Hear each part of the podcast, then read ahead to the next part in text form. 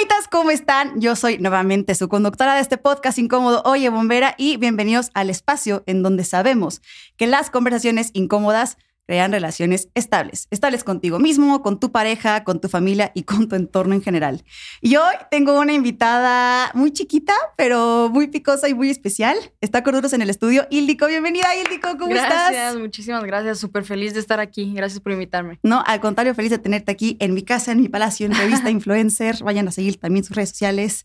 ¿Cómo estás? ¿Cómo estás el día de hoy? ¿Cómo te sientes? Pues todo bien. Al principio un poco nerviosa, pero ya, ahí me estoy acoplando. Wow, de verdad que estoy entre nervioso y emocionado. ¿Habías dado entrevistas antes o por qué nerviosa o porque esta desconocida, qué chingados me va a preguntar o qué? no, pues sí, sí he estado en varias entrevistas, este, sí, sobre todo por tu carrera, ¿no? Sí, pero más sobre la voz kids.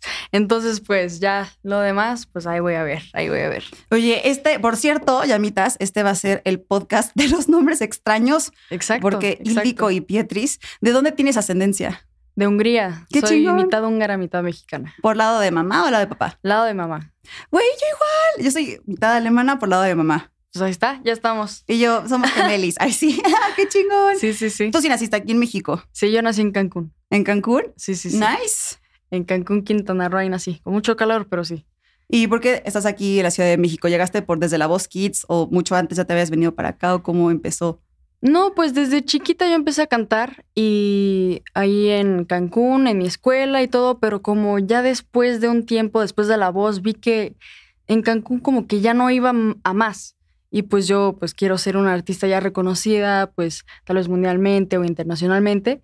Y este, he escuchado mucho que dicen que en la Ciudad de México abren muchas oportunidades y dije, ¿por qué no? Y aquí también está mi productor Joan Romagosa, que estuvo en La Voz Kids, ahí lo conocí. Entonces, pues dijimos, ¿por qué no venirnos acá? Y ya, aquí estamos. ¿Qué edad tenías cuando hiciste La Voz Kids? Tenía 12 años, si mal no recuerdo. Tenía 12 años. Y estuvo, estuvo muy loco porque me llamaron a mí nos metieron a, a mí y a mi hermana, porque mi hermana también canta, bueno, cantaba, porque ella no le gusta cantar. Saludos a la hermana. Sí. este, nos metieron a las dos porque nos conocían ya de antes, porque hicimos un casting que, es, que era para Lemongrass, no sé si lo conocen. Es un grupo aquí este, juvenil. Sí, uh, uh, ok, sí, sí. Sí, sí, Lemongrass. Yo estaba ahí, al final no llegué, llegamos a los últimos 12 niños pero agarraron, yo creo que a pues los que estaban ahí en la Ciudad de México y pues como yo estaba en, la, en Cancún, pues no. Y pues de ahí nos llamaron a La Voz Kids, nos hicieron este como un VIP de algunos que conocían de, de, niños y todo, y pues ahí pasamos todo y ahí conocí a Joan, ahí conocí a varios que pues son amigos ahorita míos y pues así fue lo de La Voz Kids. ¿Cómo, ¿Cómo, Es que no me puedo imaginar que tengas 12 años y, y, cantar enfrente de. Digo, o sea, no eres la primera ni la última persona que lo Sí, hace, sí. pero tú cómo lo viviste, ¿no? El decir, tengo 12 años y de repente estoy en un mundo en donde hay gente que te valora por eh, cuántas personas te ven, te, te valoran por tus números, quiénes son tus conexiones, cuál es tu talento, Sí. eh, cómo te ves, ¿Cómo, cómo fue desde tu perspectiva vivir todo eso. Pues fue muy extraño porque pues obviamente yo no estaba acostumbrada a eso. Empecé a cantar desde los nueve, pero rancheras. Yo, yo cantaba desde, desde los nueve rancheras, pura ranchera. Y no sé por qué de una vez así de la nada canté pop y luego baladas y luego de todo, hasta ópera. Entonces, este, Nice. sí, cuando llegué a, a La Voz y hicimos como tres castings ya para la tele, este, yo estaba súper nerviosa porque en los primeros castings eran como tres personas que te veían. Entonces, obviamente, te estaban viendo fijamente y te examinaban todo. Y a mí me pasa muchísimo eso, que yo no puedo cantar con personas de 50 para abajo. O sea, si son más de 50, o sea, 2000 y tanto, no, o sea, no tengo problema. Pero si son, o sea, pocas, sí me da mucho nervio. Tranquila. Oh, oh, lo siento, lo. Es que. mm, ¿Quieres volver a empezar? ah. Entonces, o sea, en los primeros castings, cuando pasó eso, sí me puse bien nerviosa. Y ya cuando fue este, pues, lo de las sillas giratorias, ya no lo sentí tan pesado porque yo ya había antes estado, pues, en pues en conciertos y así, porque me han invitado, y pues había más de 50 personas, eh, había un montón de gente, y lo que me pasa mucho es que habían, pues, luces. Las luces, pues no veías nada. Así no, no ves nada. Sí, entonces, pues era como si yo estuviera en mi casa sola y ya después escuchabas los gritos y todo, pero era como de, ah, un video, ¿no? Ahí me lo imaginaba yo, ah, es un video y no hay nadie. Entonces, pues no, o sea, no tenía todo problema yo. No sé qué pasa con los números, justo a mí me pasa igual, ¿no? Digo, o sea, obviamente no es como que tenga una audiencia para, para apagar incendios, pero cuando llego a dar eh, conferencias de temas de salud mental o temas de bomberos o, todo lo que es relacionado con el tema de mi nicho de bomberos, Sí. eh, me ha pasado que he dado conferencias para miles de personas igual como nada y justo en, en unas semanitas me toca hacer un viaje al norte del país en donde precisamente voy a dar la conferencia que doy sobre la prevención del, no digo la palabra por, Sí, sí, sí. ya saben, cosas de internet. Este, y, y- y justo voy a dar esta conferencia en un estado en el que la mayoría son mis amigos, es el norte del país donde tengo más amigos, cuates, compas, bomberos. Y es una conferencia que le he dado, o sea, varias veces, ¿no? En Sí. muchas partes de- del país, pero es la primera vez que la voy a hacer con, como con mis dudes, mis amigos. Ajá. Y sí, como que digo, ay, Sí. ñañaras", con gente conocida o cuando es igual como una audiencia más chiquita, Ajá, como que sabes que te están poniendo atención esperando Sí. a que la cagues en algo y estás Sí. como con el Sí, constante sí, nervio, ¿no? exactamente. Sí, sí, Justo sí. así.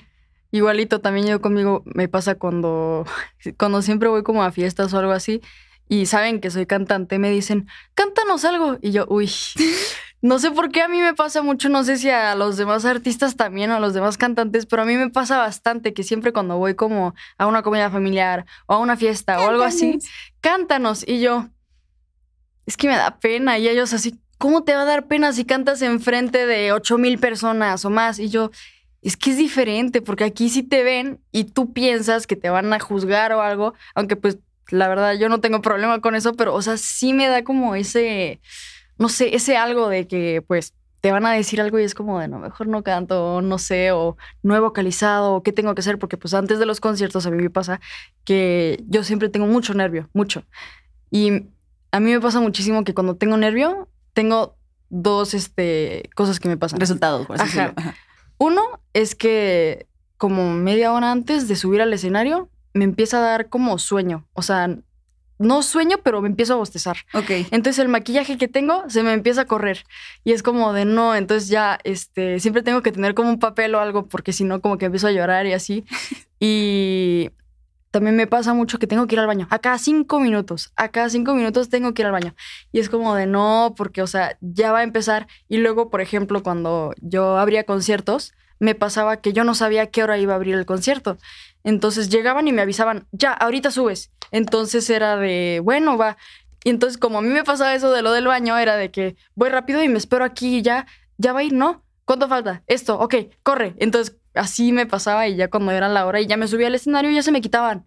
O sea, ya, me, ya se me quitaba todo. Ajá, hay, algo que pasa, Sí. ¿no? Que, que es, es justo el inter que la sufres y todo así de Sí. no, y si la cago, y si la luz. Justo. Y empiezas como hasta como con la mano un poco temblorosa, ¿no? Y tratas de ser lo más firme posible y ya cuando Sí. empiezas a hablar, pasan unos dos, tres minutos y notas que tus manos se empiezan a calmar y también tus, tus facciones se suavizan y se te va sí. como el nerviosillo. Pero sí, sí, sí da, sí da culo a mis palabras.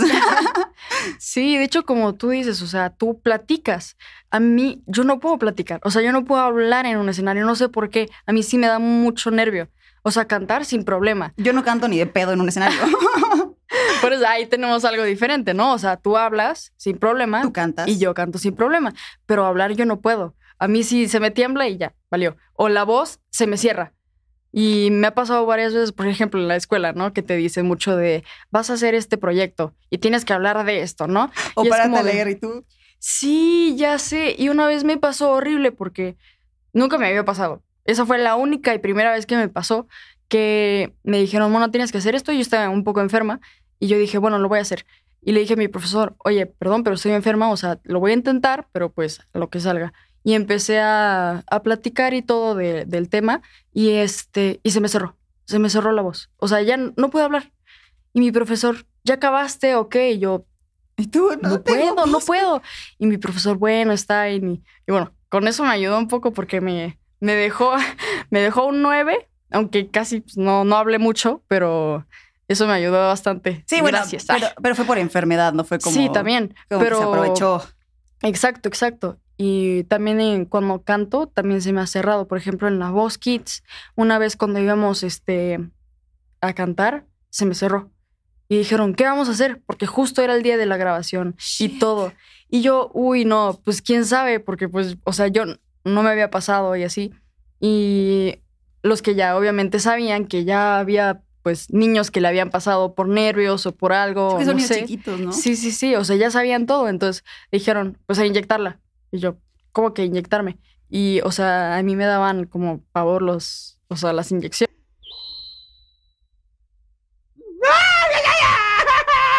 Ok. Entonces, este, yo dije, no, no, no, no. O sea, yo solo puedo que me inyecten si mi mamá me agarra. Pero mi mamá es como medio sentimental. Entonces, si me inyectan y ve que yo estoy sufriendo, ella también. Entonces, no quiere. Entonces, este, siempre me dice, no, tú sola. Y yo, no, ¿cómo crees? Entonces, pues ya me tuvieron que ir a. Allá en Televisa había como un cuartito de enfermeros y ahí me, me inyectaron con. No me acuerdo qué era, pero me inyectaron y este.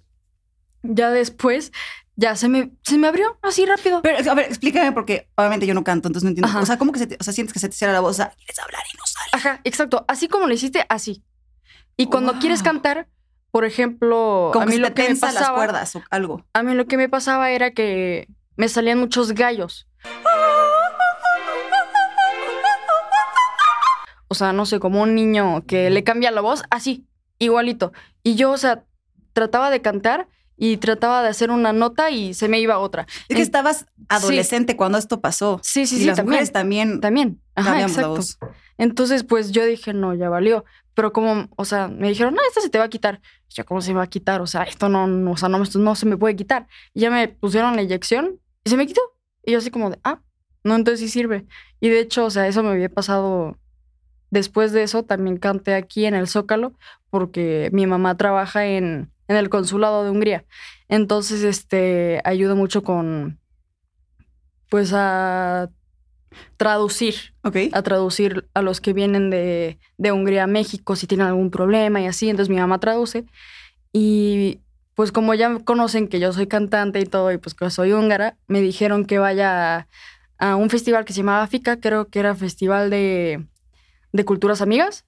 Y ahí estaba Hungría, estaba China, estaban varias culturas ahí. Y me dijeron, pues ven y canta dos, dos tres canciones en, en húngaro y ya si quieres cántate unas en español allá en el Zócalo. Y yo dije, ah, pues va, ¿por qué no?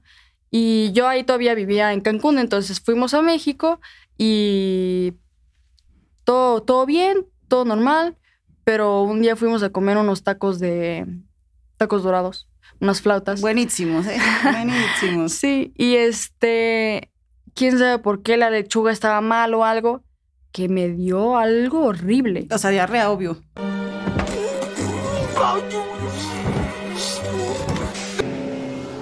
Oh, lo más de los baños.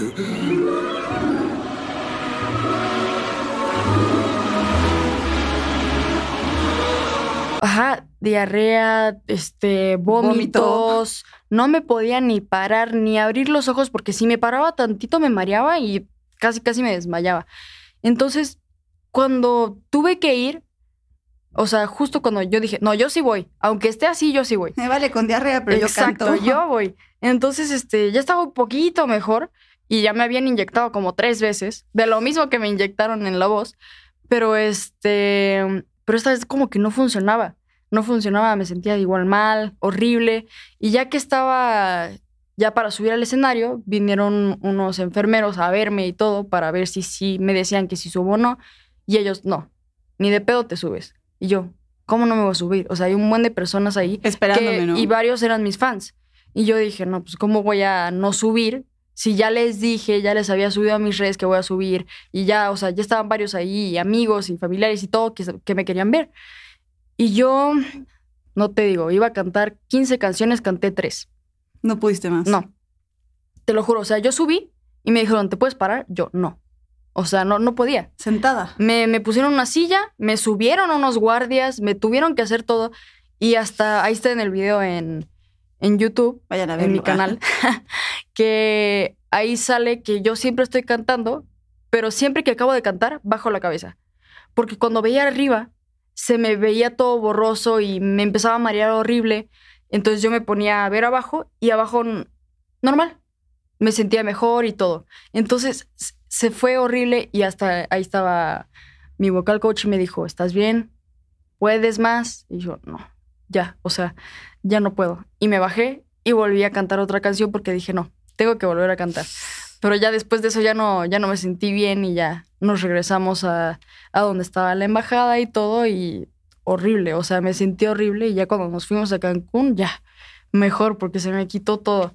Pero sí estuvo horrible porque pues yo quería cantar y yo ya estaba lista para cantar 15 canciones que me había aprendido y todo así y algunas rancheras y todo pues también para representar a México, pero no pude. Ay, mi vida. No pude, no pude. O sea, solo tres canciones de 15. Y la verdad sí me sentí pues medio mal porque pues eso era lo que iba a hacer. ¿Has visto alguna vez el video donde está Katy Perry eh, llorando a punto y su concierto ya está full y sale llorando y de repente entra así Sí. como de, güey, ¿quieres cantar o no? Está, Sí. Qué chingón lo que compartes porque, insisto, ¿no? Con este espacio lo que queremos hacer es como decir a la gente, güey, relájense un chingo todos porque todos somos humanos y todos Sí, sí, así, sí. así nos veas famosos o lo que sea o, o- o veas a alguien barriendo en la calle. Todo el mundo tiene pedos y- y pedos relacionados no solamente con tu vida, sino también con tu chamba. Y creo que a Sí, veces sí, se les olvida estos sacrificios que los artistas hacen, ¿no? O sea, no, no puedes cantar, te sientes de la chingada y sabes que tienes que cumplir Qué, qué fuerte. Sí, luego también te sientes tú mal porque, o sea, como te dije, ya les habías dicho a un buen de personas que ibas a cantar y de la nada ya no cantas, pues también luego algunos no entienden o luego sí, entonces, y tú no vas a saber si van a entender o no, entonces pues tú quieres ir a hacer lo que pues tú dijiste que ibas a hacer y pues, por ejemplo, a mí sí se me hizo como medio feo porque yo dije, pues voy a cantar tanto, pero no canté tanto, pero dije, bueno, por lo menos pude cantar tres canciones. Eh, cumpliste, que era lo Sí. que necesitabas hacer. Sí, sí, sí. Oye, ¿y crecer en el mundo de la farándula te afectó? O sea, digo, porque por lo que me platicas, pues escucho que sí estudiaste como en la escuela normal, ¿no? Sí. No como muchos artistas que de repente tienen como homeschooling, cosas por el estilo. No. Siempre fuiste a la escuela normal. Sí, o sea, desde, desde primaria hasta... Prepa. Bueno, la prepa no. La prepa sí, este... Es que lo que pasó es que cuando yo estuve en secundaria, cuando ya acabé secundaria, eh, a mi hermana le dio lupus. Entonces, este, pues tuvimos unos problemas y todo, y pues obviamente nosotros ya no queríamos perder a alguien más de la familia. Y este, pues estábamos muy como sentimentales y todo, y estábamos, no te miento, como tres meses en el hospital. Este, yo ya no podía ir a la escuela, no podía, o sea, no podía hacer nada. Y pues yo también me sentía medio mal porque pues no sabía si iba a perder a mi hermana, porque habían días que yo entraba al cuarto y la veía gris. O sea, yo decía, Fuck. esta no está. Y yo corría y le iba a decir a mi mamá, oye mamá, o sea, ¿está bien o no? Ya llegaba y corríamos y llegaban los enfermeros y todo y le decían de que, no, sí, sí está bien. Y mi hermana como si nada. O sea, ella nomás se levantaba y, ¿qué? ¿Por qué están así? Nosotros, no manches, no, no ves cómo te ves, o sea, estás gris, blanca, o sea, nada. Vivir, vivir con un familiar en el hospital es bien complicado. Sí, horrible. Súper complicado. Y por ejemplo, con nosotras, o sea, fue pues un poquito peor porque, por ejemplo, en Cancún nosotros no tenemos familia. O sea, mi familia se fue a Estados Unidos, están en Estados Unidos, España y Francia. ¿De parte de tu papá o mamá? De parte de mi papá. De papá, y de sea- parte de mi mamá están en, en. Hungría, pero mi mamá no tiene tanta familia allá porque su mamá se murió cuando ella era joven, su papá se murió hace poco, pero él estaba en un asilo y su hermana se fue a vivir a Suiza.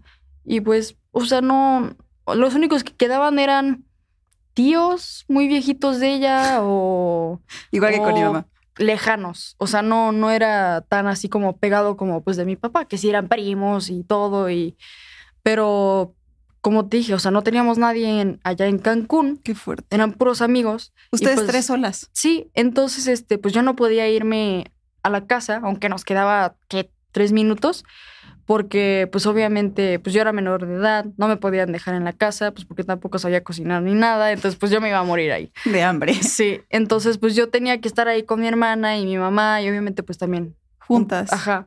Y era horrible porque yo tuve que hacer las tareas de mi hermana, tuve que hacer mis tareas, tuve que, este, decirle a sus profesores que me dieran los libros de mi hermana y que me dieran sus tareas. Entonces ahí me veías con mi mochila bien chiquita, llena, llena. O sea, porque estaban mis libros, sus libros, mis cuadernos, sus cuadernos, las tareas. Luego también tenía libros de amigos de ella, porque también sus amigos, este, que eran súper buena onda, les daban sus cuadernos para que yo pudiera, pues, ver más o menos qué hacía y explicarle a mi hermana. Ay, mi vida. Entonces, sí estuvo medio complicado y lo peor es que casi ni podías dormir, porque las enfermeras Entran Llega- cada hora les valía. Llegaban, prendían la luz a las 3 de la mañana a tomar signos. veían botones, quién sabe qué tanto ruido hacían y se iban y apagaban. Cinco minutos después, otra vez venían.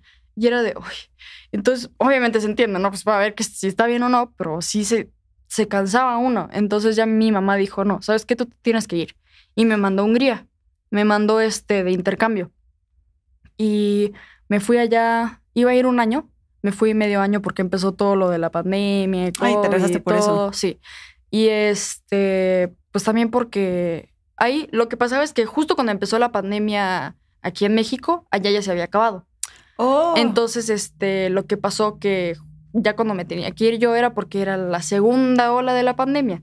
Entonces fue como, retírate antes de sí, que sí, te sí. enclaustren acá. Entonces, este, o sea, yo llegué, ay no, y fue horrible porque yo, a mí siempre me da miedo la migración, porque primero era mi primera vez yendo sola, porque siempre cuando íbamos de viaje iba con mi mamá y mi hermana o con un familiar, pero no, esta vez me iba sola. Entonces yo no sabía nada, y menos con lo de COVID, porque te daban un papel que decía de que tiene síntomas de tal, tiene no sé qué, digo, bueno, eso está fácil, ¿no? Pero luego te decía, este, por ejemplo, ¿dónde vives?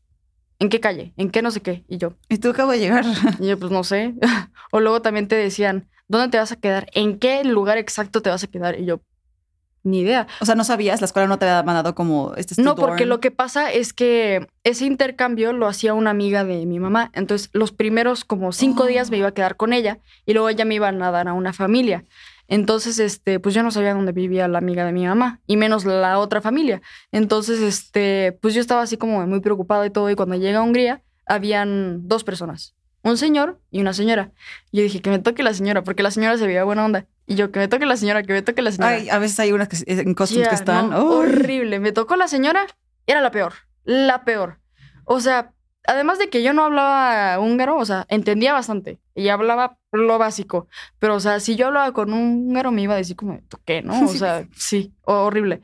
Y yo le hablé en inglés porque sé que, sé que ahí hablan inglés y ella me empezó a hablar primero, o sea, normal, y ya le di mi pasaporte húngaro y me dice, si eres húngaro, ¿por qué no hablas húngaro? Y yo, pues porque mi mamá es húngara y pues yo vivo en México con mi mamá y pero o sea, no no nos hablan húngaro. No, pues este, no, fíjate que no. Aquí no es así. Yo como que no, o sea, que ¿cuál ¿Y es el problema? Ajá. Y me dice, ¿para qué para qué vienes? Y yo pues para estudiar y así. Mm, ok. No, ¿sabes qué? No, no me convence. Te vas a ir a México. Y yo, ¿cómo que me voy a México? Si acaba de llegar. Y me dice, no, te vas a regresar. Ahorita mismo te regreso. Y empezó a hablarle a alguien y quién sabe qué.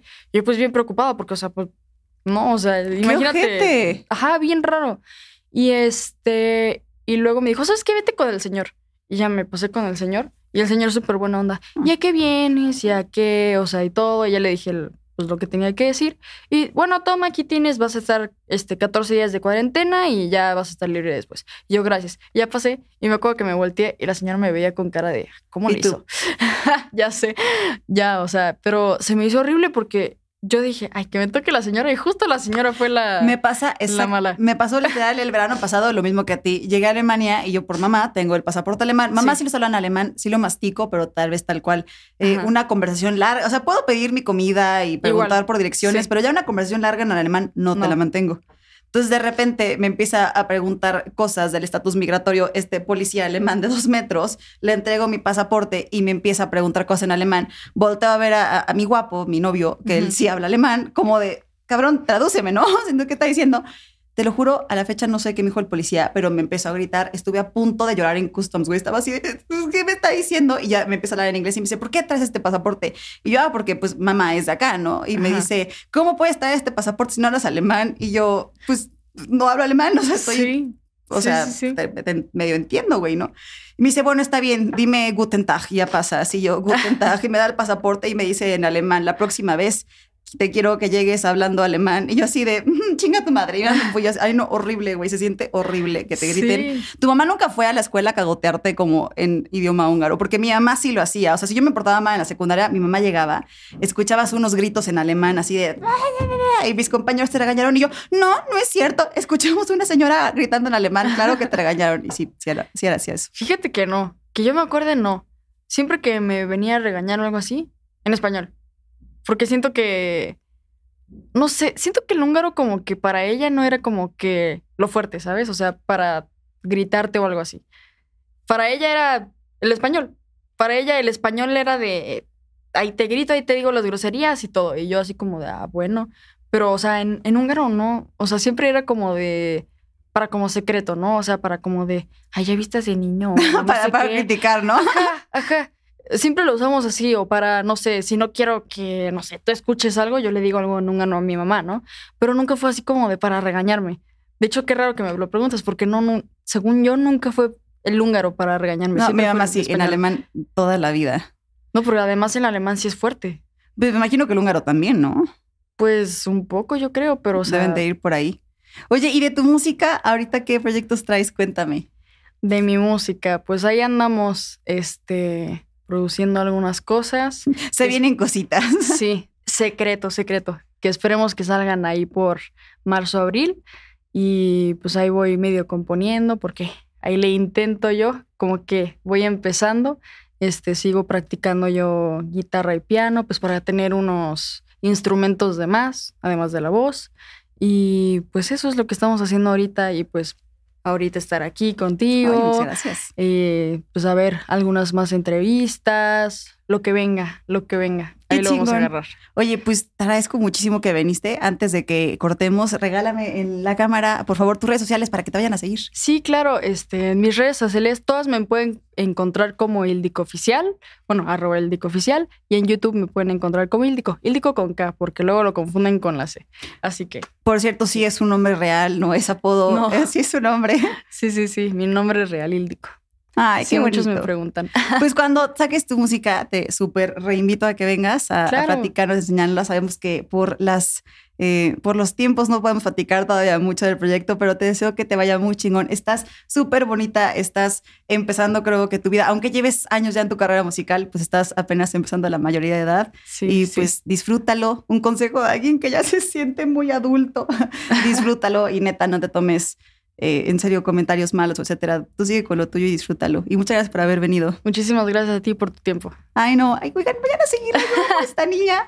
Y por favor, ustedes, llamitas, también vayan a seguir todo lo que hacen detrás de la revista Influencer. No solamente está mi podcast, hay otro podcast que, hay varios podcasts, de hecho, que también son de la revista El Sol Sale para Todos y con familia hay que apoyarnos. También vayan a ver la revista, el equipo detrás de ella. La verdad, son eh, personas que están muy dedicadas y muy comprometidas pues, con, con este Mi Palacio Revista Influencer. Así que vayan a checar todos los contenidos, vayan a checar también tus contenidos. Y pues a la hora que sea que estén viendo esto, yo les mando un besito enorme en la mejilla izquierda ahora. Y que tengan un bonito día o hora, noche, lo que ustedes quieran. Llamitas. Corte. Gracias. Gracias a ustedes. por- por